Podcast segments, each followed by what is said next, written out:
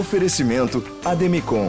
É crédito, é investimento, porque é especialista em consórcio.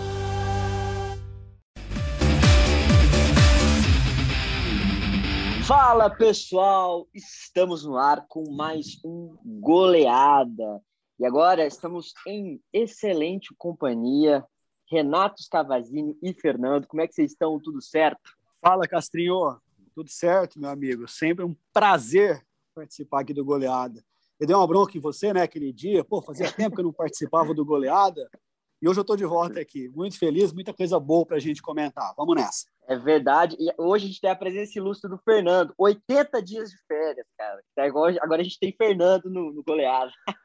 Rapaz, eu tirei 15 dias de férias, né, para deixar claro, mas eu sei que muita coisa não mudou, né? Isso é o que preocupa. E a gente vai falar muito disso aqui no Goleada.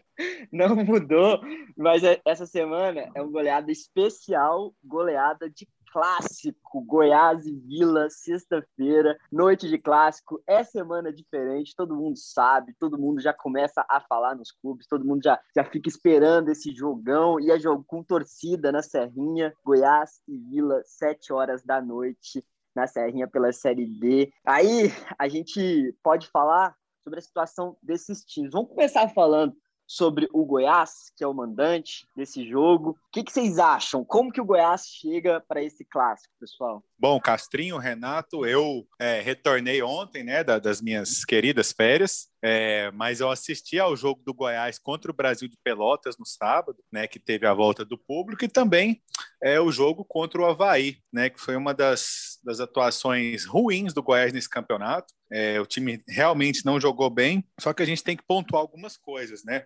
Não dá para é, bater em cima de uma equipe que fica 10 partidas sem perder na Série B do Campeonato Brasileiro. Uma hora o time ia jogar mal, uma hora a derrota iria acontecer. O Goiás não é brilhante quando vence, mas é um time muito competitivo, né? Não é à toa que perdeu apenas quatro vezes, né? E, e que está aí na vice-liderança há um bom tempo, podendo ser ultrapassado pelo Botafogo. De fato, foi uma atuação muito ruim, é, mas o Havaí, para mim, é um dos bons times desse Campeonato Brasileiro. Acho que eu já falei isso aqui em outros episódios do Goleada. É um time que pecou muito pelo início ruim na Série B, se não é, estaria ali no G4, se brincar, teria até a mesma pontuação do Goiás. O Havaí tem 40 pontos. É, vacilou demais, né? Porque um time de Série B não pode poupar jogador no Campeonato Brasileiro para disputar a Copa do Brasil. E isso que o Havaí fez no início da Série B está pagando caro até hoje e pode ser que custe até o acesso. Mas no papel é um bom time, envolveu o Goiás completamente. O Goiás, em determinado momento do jogo, o Havaí chegou a ter 16 finalizações contra uma do Goiás. Então, realmente foi uma noite infeliz. Mesmo assim, em alguns toques de, é, de, de, qualidade do Elvis, o, o, time esmeraldino pôde até abrir o placar, e depois o Dadá Belmonte teve uma chance. Então, assim, é,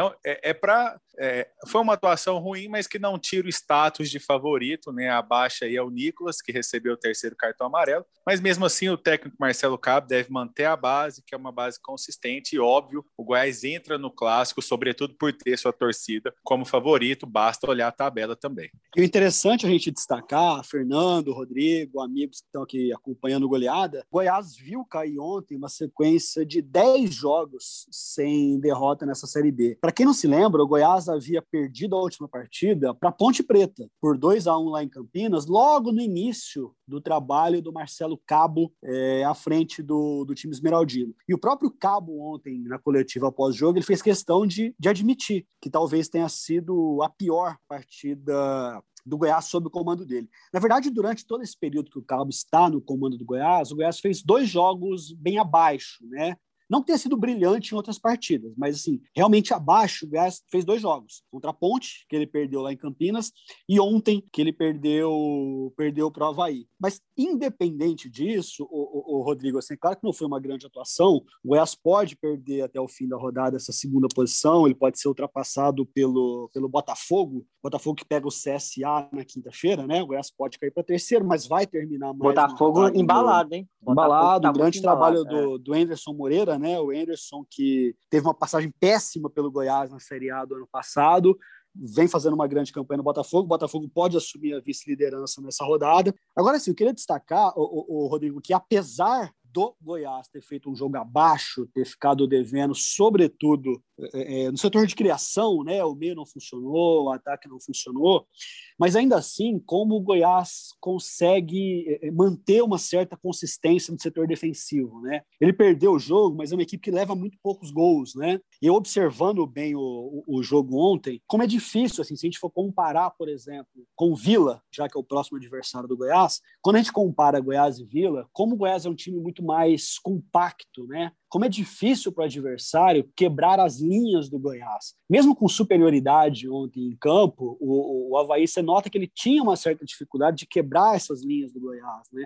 Que é um time muito mais ajustado. E é um time que, até pela derrota de ontem, vai vir se impressionado e com uma certa obrigação, né? Pela posição das equipes na tabela, de recuperar esses pontos no clássico de sexta-feira. Eu acho importante, Renato, essa sua informação aí. Realmente, a gente até, inclusive, já, já falou aqui no goleada sobre essa defesa que é muito consistente do Goiás. Tomou só 16 gols nessa Série B, tem a melhor defesa da Série B. E se a gente olhar, porque te, houve uma época que o Goiás tinha também a melhor defesa das duas, da, da, da, primeira e da segunda divisão. Hoje, o Galo tomou menos gol que o Goiás, mas assim, só o Galo mesmo, tomou 13 gols na Série A. De resto, o Goiás tomou menos gols que todos os outros times da, da própria Série A. Acho que importante essa sua informação aí. Realmente, eu vejo que o que aconteceu, acho, ontem no jogo? Realmente teve muito mérito, assim como o Fernando estava falando, teve muito mérito do Havaí. O Havaí que realmente tem um bom time, a gente viu é, o Havaí atuar aqui no Oba, eu, tá, eu tive a oportunidade de estar nesse jogo, o Vila venceu, mas o Havaí tem um excelente time, um excelente trabalho também do Claudinei. Eu acho que também teve mérito do Havaí, o Havaí que estava com torcida pela primeira vez na ressacada. É, mais de 500 torcedores, sócios, tiveram a oportunidade de ver esse jogo lá na ressacada. Também acho que tem muito disso. Talvez o time tenha se empolgado, o time que também está sofrendo com, com questão financeira, com salários atrasados, também apresentou um bom futebol o Goiás é, manteve essa consistência defensiva que ele vem apresentando na, na competição. Mas eu acho que é isso também. Assim, então, vocês concordam que o, que o Goiás chega como favorito, então, para esse clássico, mesmo vindo de uma derrota? Né? É, o Goiás é o ah, favorito, acho... né? Obviamente, Renato Castrinho, o, o, o time perdeu o Reinaldo, zagueiro suspenso, ele volta. O reserva Iago Mendonça também estava suspenso, então jogou a quarta opção, que foi o Matheus Salustiano. É, muito dessa defesa é, é, menos vazada é mérito do Tadeu também, que faz um excelente campeonato, é o melhor goleiro do campeonato, né? E obviamente o Goiás é favorito, né? Assim, é, é, vai entrar o Bruno Mezenga, né? Que, que tá em, que entrou bem contra o Havaí, né? Diga-se de passagem, ele até que criou algumas dificuldades para o goleiro Gladson, mas assim, é, por mais que seja um reserva, né? Se você olhar para as opções de ataque do adversário, Vila Nova, né? Você tem um ataque com Bruno Mezenga, que é artilheiro do Campeonato Paulista, né? Você tem um jogador como Elvis, é, o Rezende volante está fazendo um, um, ótimo campeonato também. Então é, é, é, bem favorito o Goiás, né? Vocês falaram aí do, do Botafogo, né? Que nesse momento,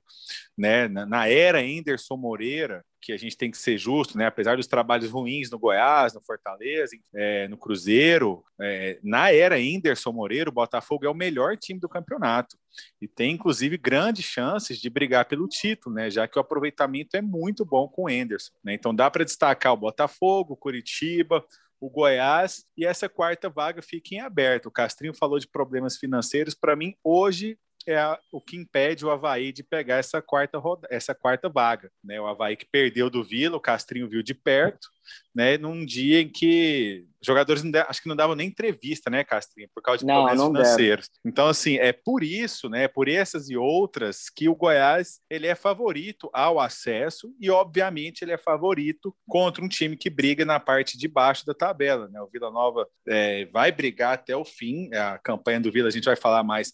É, a gente já tem falado, na verdade, né? Vai ser uma campanha de sofrimento, né? De, de limitação, de briga por essa 16 décima quinta até décima quarta posição, já que o Brusque também está em queda, mas não tem ó, como a gente não falar que o Goiás não é favorito. É isso então, Renato? Você, você também concorda que, que o Goiás vem como favoritaço assim, para o clássico? Ah, sim, com certeza. Eu até não sei, até queria saber, Rodrigo, o que, que você, o que, que o Fernando, o que, que os nossos amigos ouvintes aí é, é, acreditam, mas a impressão clara que eu tive vendo a partida ontem é a seguinte: é porque o que, que acontece? Ontem, né, que nós estamos gravando o podcast na quarta-feira, né? E o Goiás entrou em campo na terça contra, contra o Havaí.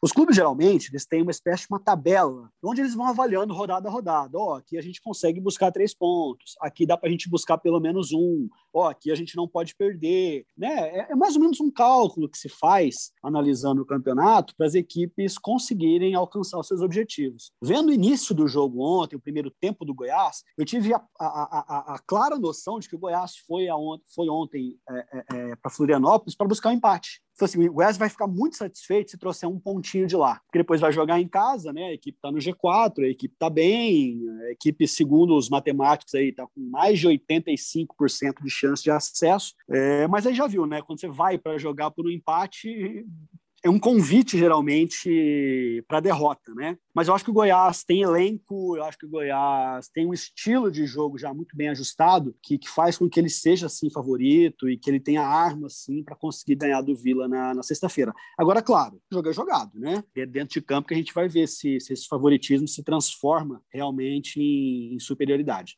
E clássico clássico muda, muda, muita coisa, né, gente? Muda, muda o espírito do, do, da partida, o jeito que o time entra, todo mundo, assim, acho que, que tem uma motivação a mais também para jogar esse clássico, né? Eu acho que a gente agora é, pode, inclusive, começar a falar do Vila Nova, porque o Vila Nova vai para a Serrinha também, assim, é, querendo mostrar. Quando o Hugo assume a, o time do Vila Nova, muita coisa muda, assim, no, no jeito de jogar. O time, inclusive, teve essas derrotas, né? Teve a derrota, inclusive, a derrota contra o Coritiba, né, na rodada retrasada, e esse empate agora contra o Confiança, mas o, o Vila mudou o jeito de jogar quando o Igor assume a equipe. E eu acho que ele também quer provar muita coisa quando joga contra o Goiás, e principalmente quando o seu arquirrival está vivendo essa, essa situação de estar de tá de tá ali em cima na tabela, enquanto o Vila,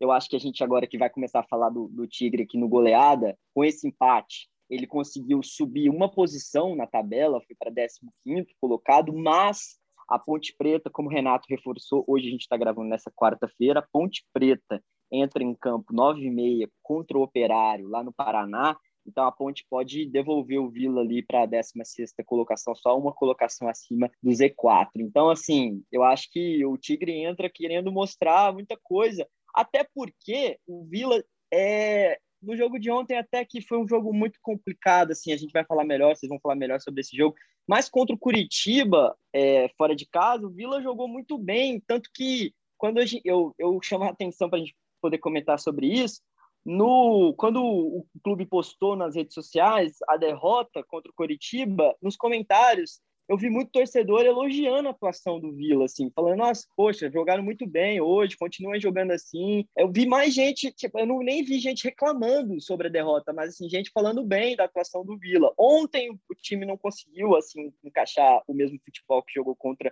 o Curitiba, mas é, o Vila tem essa, esse, esse crescimento, assim, vive essa situação que o Fernando disse que vai ser complicada até o final do campeonato, mas eu queria saber como é que vocês acham que o Vila chega para esse confronto. Olha, o Vila claramente ele ele, ele joga melhor né, é, nessas situações. Né? Também assisti ao jogo contra o Coritiba, foi até surpreendente né, o volume de jogo. É, eu acho que o Vila, é, sem o Dudu, que não atuou contra o Confiança, perde muito né, na articulação do meio-campo e ele vai estar de volta contra o Goiás. É, é óbvio né, que o, o Vila, é, Vila vai ter uma pedreira pela frente. Só que eu vejo que o time colorado ele parece que fica mais à vontade, né? Quando o adversário tem a responsabilidade de vencer, quando o adversário está melhor na tabela, quando joga fora de casa, embora tenha vencido recentemente dois jogos no Oba, né? Contra Havaí e Náutico, mas é o tipo de jogo que o Vila Nova costuma, pelo menos em termos de atuação, surpreender, né? Então, assim, eu acho que é, é óbvio que não vai leve, porque está perto da zona de rebaixamento e porque é um clássico,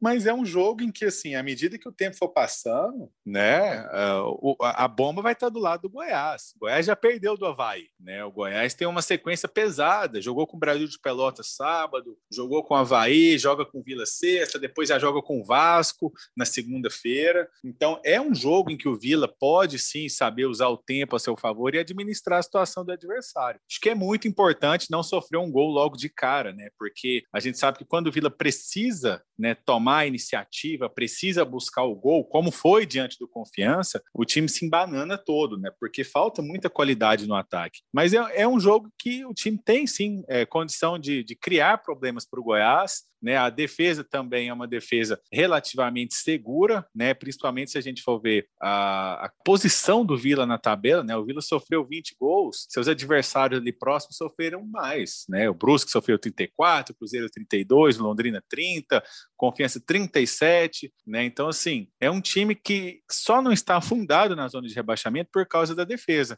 E aí pode sobrar uma bola no campo de ataque. Né? Eu citei o Dudu, para mim, é o cara que pode fazer o time jogar e criar problema para o Goiás na Serrinha. Né? Então, assim, eu vejo que é um jogo que o time tem condição de criar problema para o adversário. E se a gente lembrar do clássico do primeiro turno, né, que foi no Oba, o Vila é, vinha numa situação muito ruim também após a saída do Wagner Lopes, mas o time conseguiu equilibrar né? Aquela altura já dava para ter uma ideia da diferença técnica entre as duas equipes, mas o jogo terminou 0 a 0. Agora um detalhe, Rodrigo, o que desespera muito o torcedor do Vila, é ele observar que o Confiança, por exemplo, tem a pior defesa da Série B, tomou 37 gols. O Vila não conseguiu fazer um golzinho sequer jogando em casa. E a situação é, é muito parecida quando o Vila enfrentou outras equipes que também estão no Z4. O Vila, por exemplo, não consegue ganhar de equipes que estão no Z4.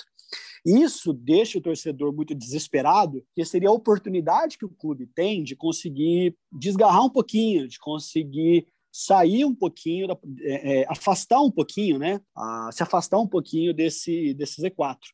O Vila perdeu para o Londrina recentemente, ainda com Emerson Maria. O Vila não conseguiu ganhar do Vitória jogando em Goiânia, não ganhou do Brasil de Pelotas. Ontem ficou no 0 a 0 com confiança. Tudo isso faz com que a equipe fique muito ameaçada durante todo o campeonato. Desde o início do campeonato, a gente, a gente, vem falando aqui no goleado que o Vila faria uma campanha de sofrimento, que ia ser uma campanha realmente para lutar lá embaixo. Quando você acha que a equipe vai, às vezes, conseguir escapar um pouquinho, a equipe não consegue ganhar, não consegue fazer gols, justamente por conta dessa dificuldade na hora de propor o jogo. É claro que isso não é exclusividade do Vila, né, Rodrigo, Fernando, amigos. Se você observar bem no, no, nível atual do futebol brasileiro, muitas equipes têm muito mais facilidade em implantar aquilo que é, que está na moda dizer que é o futebol reativo, né? Que você joga mais fechadinho, joga mais compacto ali, esperando a oportunidade para sair velocidade e tentar e tentar decidir o jogo. E nesse aspecto, nesse tipo de jogo que o Vila gosta, é, o Dudu fez muita falta ontem, né? porque é um jogador que compõe bem, bem o, o meio campo e que consegue sair com qualidade sem aquela responsabilidade de ser um camisa 10, de ser um grande armador, enfim, um jogador muito útil para a equipe nesse sentido, né? De, de, fazer a bola rolar nesse futebol um pouco mais reativo. Então o Vila sentiu um pouco de, de falta, um pouco não, sentiu muita falta do Dudu ontem.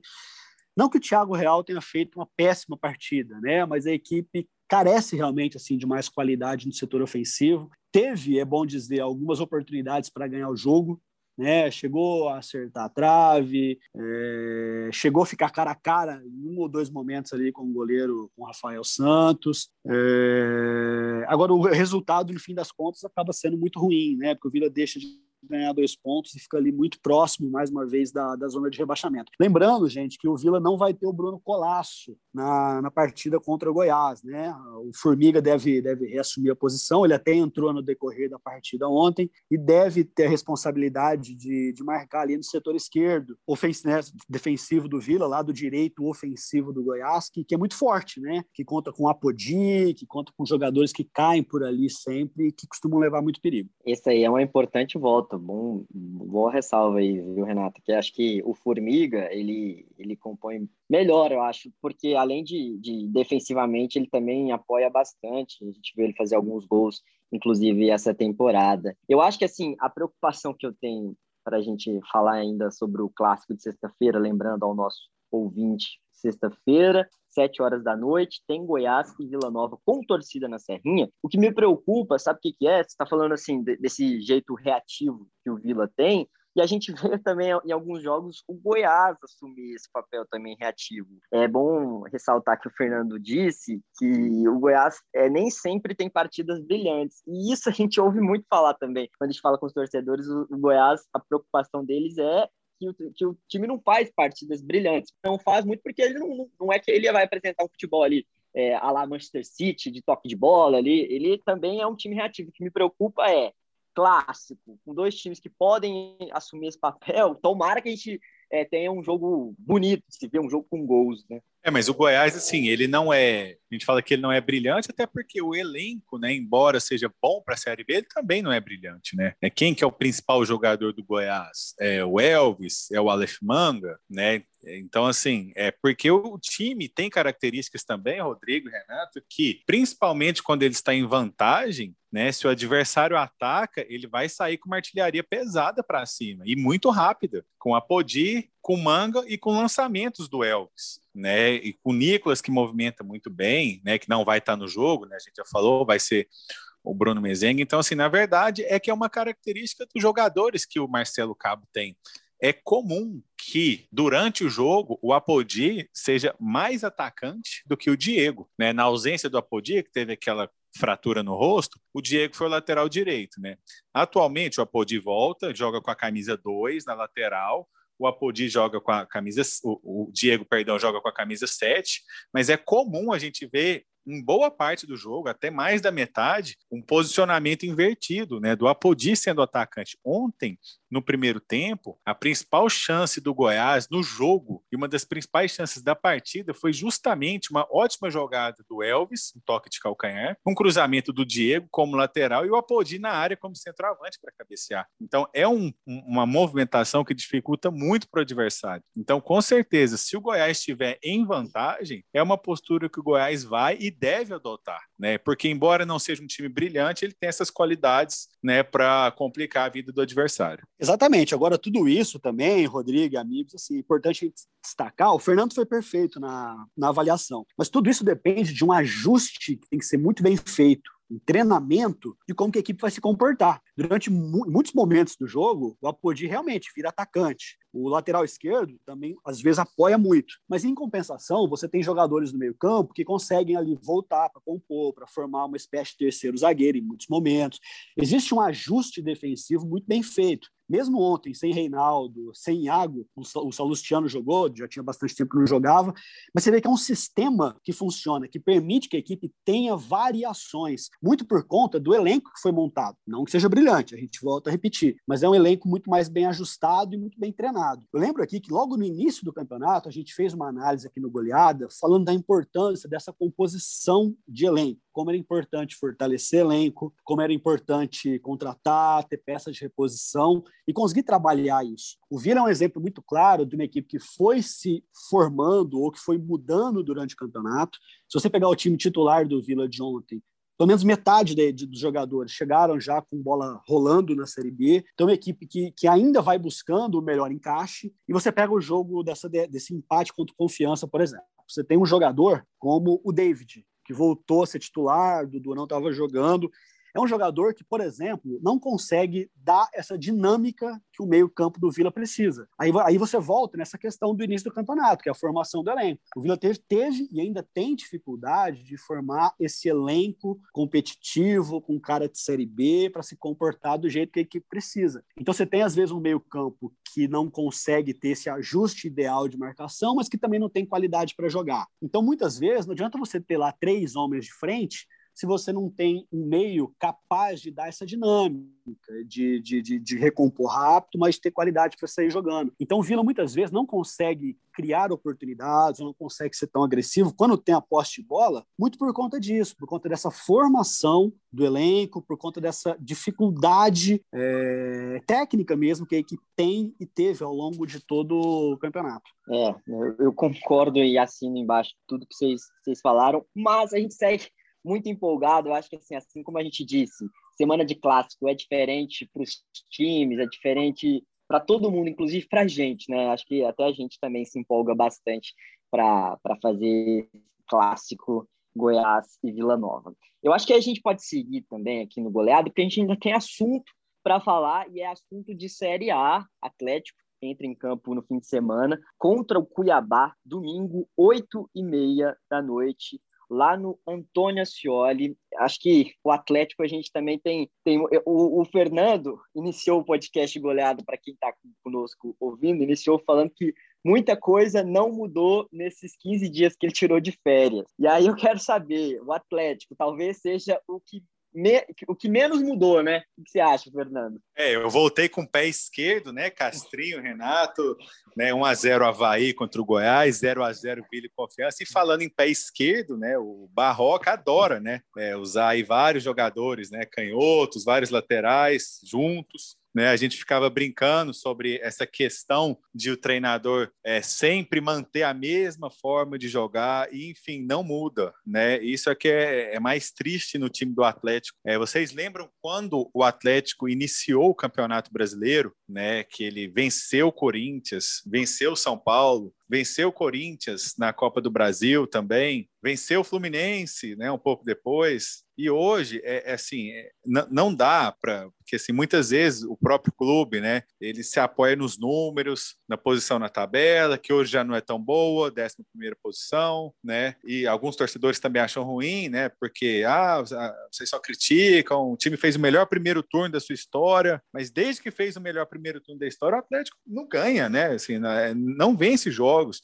Ele perdeu uma série invicta agora de sete partidas, mas eram cinco empates. Empate com o Chapecoense em casa, empate com o América Mineiro, empate com o Internacional em casa. Né? Então, assim, são muitos empates. E a gente já falou isso. Então, na competição em que o número de vitórias é o primeiro critério de desempate, esses resultados do Atlético não levam a lugar nenhum. Né? Então, assim, o time tem seis vitórias no campeonato e três foram nos seus primeiros cinco jogos. Então, assim, nas Ô, últimas Fernando, 15. Ou sim. Só fazendo um adendo aqui, a, desculpa te cortar, tá? Mas só para colocar algumas Imagina. em cima do que você está colocando, porque assim, na, na coletiva pós-jogo, o que, que a gente costuma ouvir muito? O técnico, o Eduardo Barroca, ele sempre faz questão de querer ver o copo meio cheio, né, Fernando? Antes do jogo E falar do Paulo, adversário, né? Exato. Antes do jogo contra o São Paulo, o discurso era: ah, mas o Atlético não perde a sete jogos. Mas se você for ver o copo meio vazio, nesses sete jogos tinham sido apenas duas vitórias. E o pior, o Atlético não ganha em casa há nove partidas. Tá? Então, a leitura que se faz muitas vezes é uma leitura que pode ser um pouco distorcida se você olhar a evolução ou a falta de evolução da equipe nesse período, né, Fernando? E o que a gente tem que mostrar para a torcida, para os ouvintes, é que se continuar nesse ritmo, sim, o Atlético vai brigar contra o rebaixamento. Né? O Grêmio já iniciou sua decolada, deve passar o Juventude, né, o rival caseiro aí, que, que é o primeiro candidato a entrar nessa zona do rebaixamento. Só que o Grêmio tem dois jogos a menos que o Atlético, é, perdão, um jogo a menos e quatro pontos a menos. O São Paulo, que estava lá colado no Z4, agora já tem um ponto a menos que o Atlético. E o que, que acontece? Principalmente, assim, é, o que é fato? O Atlético, é, os times, né, à medida em que as Copas vão afunilando, né, Copa do Brasil, Libertadores, os times vão saindo dessas competições. Agora a gente tem aí o Palmeiras, o Atlético Mineiro, o Flamengo, né, Fortaleza e Atlético Paranaense também estão na Copa do Brasil. Então, é comum que as equipes tenham uma semana ou até mais de uma semana para treinar, né, para se preparar para o próximo jogo. E o que que os técnicos adversários têm para fazer para o jogo contra o Atlético Goianiense? Eles têm uma semana para treinar o time para jogar contra o Dragão, que atua da mesma maneira há cinco meses. Então fica fácil, né? O Atlético sempre, independente dos jogadores, a gente fica muito brincando com essa questão da dobra de laterais, né? Que o Barroco escala um lateral na lateral de ofício e outro no ataque. Algumas vezes até justificável, né? Por exemplo, contra o Corinthians não tinha o Janderson e o André Luiz, que pertencem ao Corinthians, mas de toda maneira, o Atlético sempre entra em campo no mesmo esquema tático, que é o 4-2-3-1. Então, assim, se ele põe o Rickson, que é um, um camisa 10, ele só coloca porque o João Paulo estava suspenso, ele não arrisca os dois juntos. Se ele põe o Matheus Barbosa, que era o artilheiro do Cruzeiro na temporada que já fez gol contra o São Paulo, ele vai colocar no lugar de um volante, ele não vai colocar os três juntos. né? E assim, não é obrigado você entrar com três atacantes, ou com dois, ou com um, para marcar a saída de bola do adversário e nem para marcar os laterais do adversário. Acho que hoje em dia é, os técnicos estão dando muita importância para isso.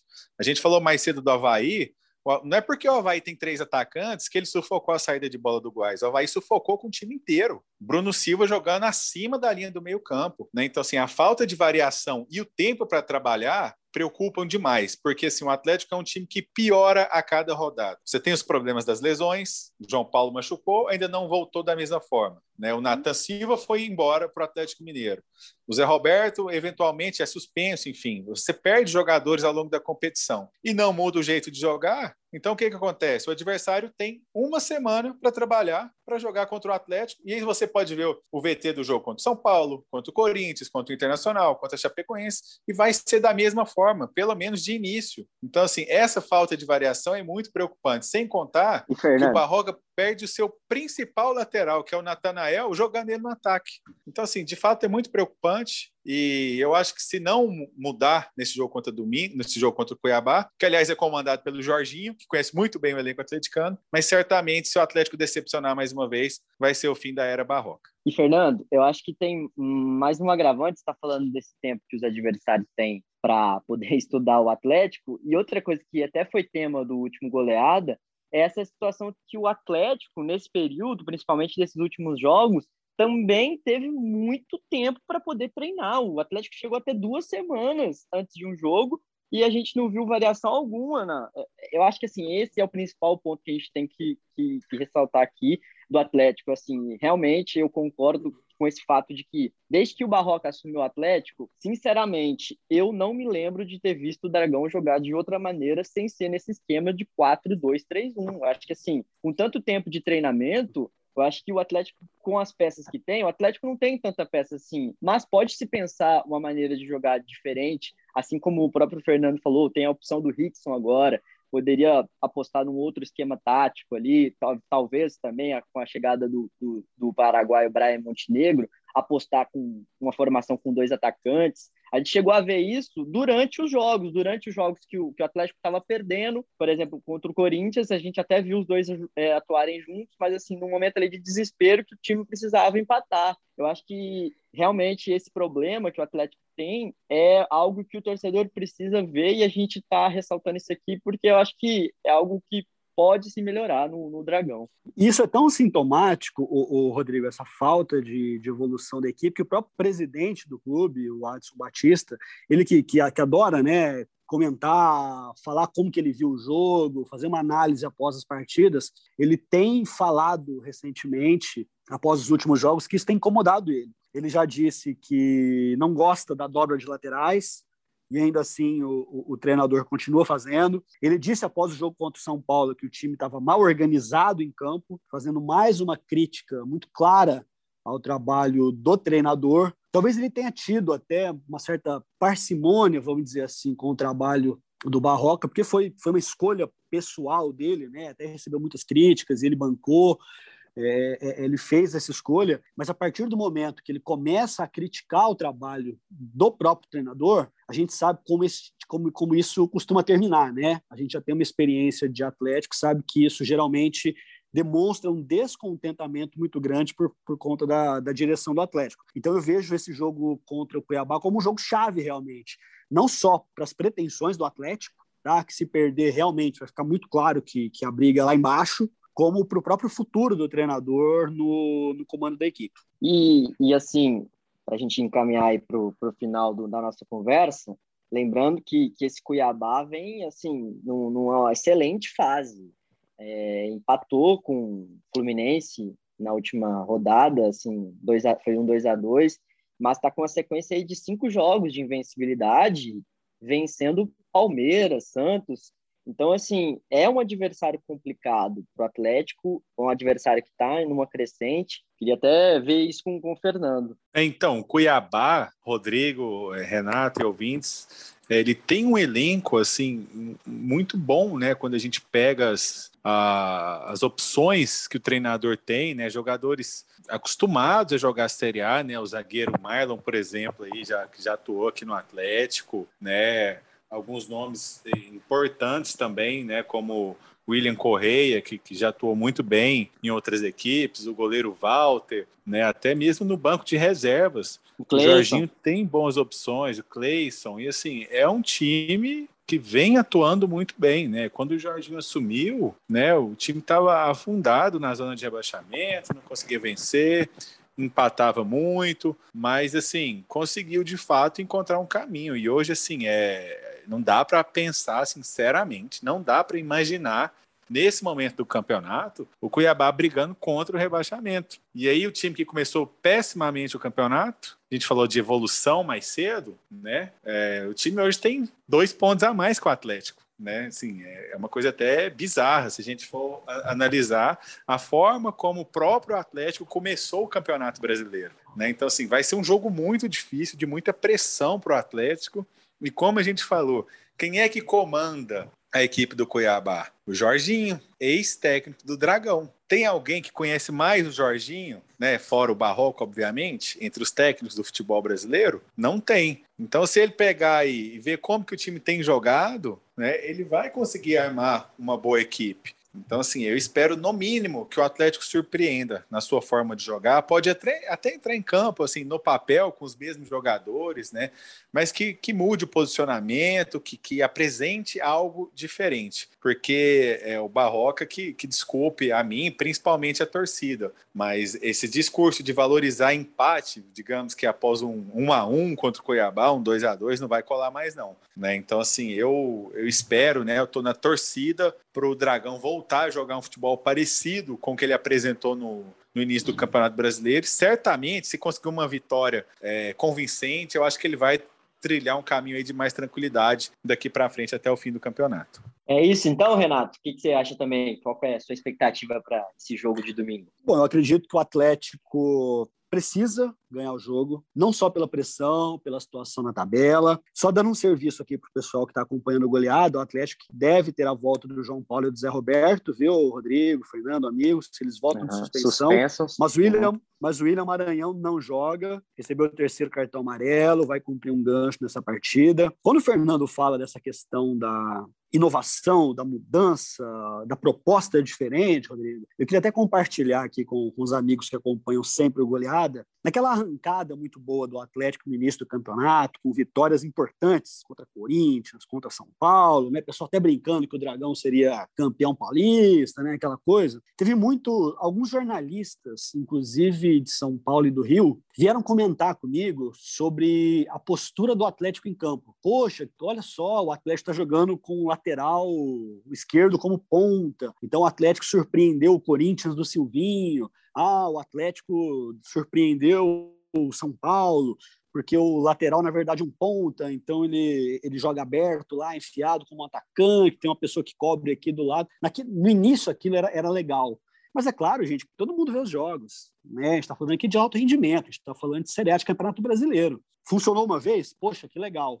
Mas no jogo seguinte, meu amigo, todo mundo já assistiu, todo mundo já sabe como é que é o funcionamento. Se você não buscar alternativas, não encontrar as alternativas, você fatalmente vai virar uma presa fácil. A marcação dos adversários que vão, inclusive, explorar isso contra você. E acho que isso que aconteceu um pouco com o Atlético, né? Então a gente torce aqui muito pelo futebol goiano para que não só o Atlético, mas também para que Goiás e Vila encontrem essas soluções, essas saídas, que a gente possa ter grandes jogos no fim de semana. Clássico na sexta, Atlético com um jogo fundamental no domingo. A gente fica ansioso e uma pena que a gente também se despede. É, tá dando nosso tempo aqui, foi uma excelente conversa. A gente nem, nem gosta de bater papo, né, gente? Mas é hora de dar tchau.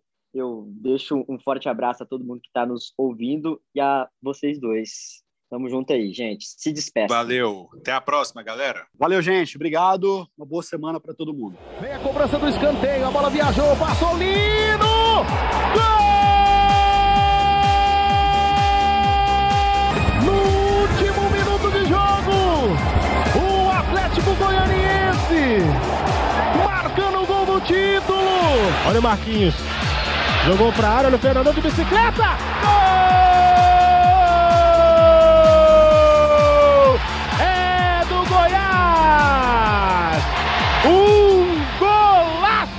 Fernandão de bicicleta. Moisés tá pintando o aqui na esquerda, bateu de canhota, a bola vai entrando, chega, tira, encaixou, é nosso, é nosso, é nosso, é nosso, é nosso, é do título, meu Deus do céu, é do título, meu Deus do céu, é do Vila Moisés!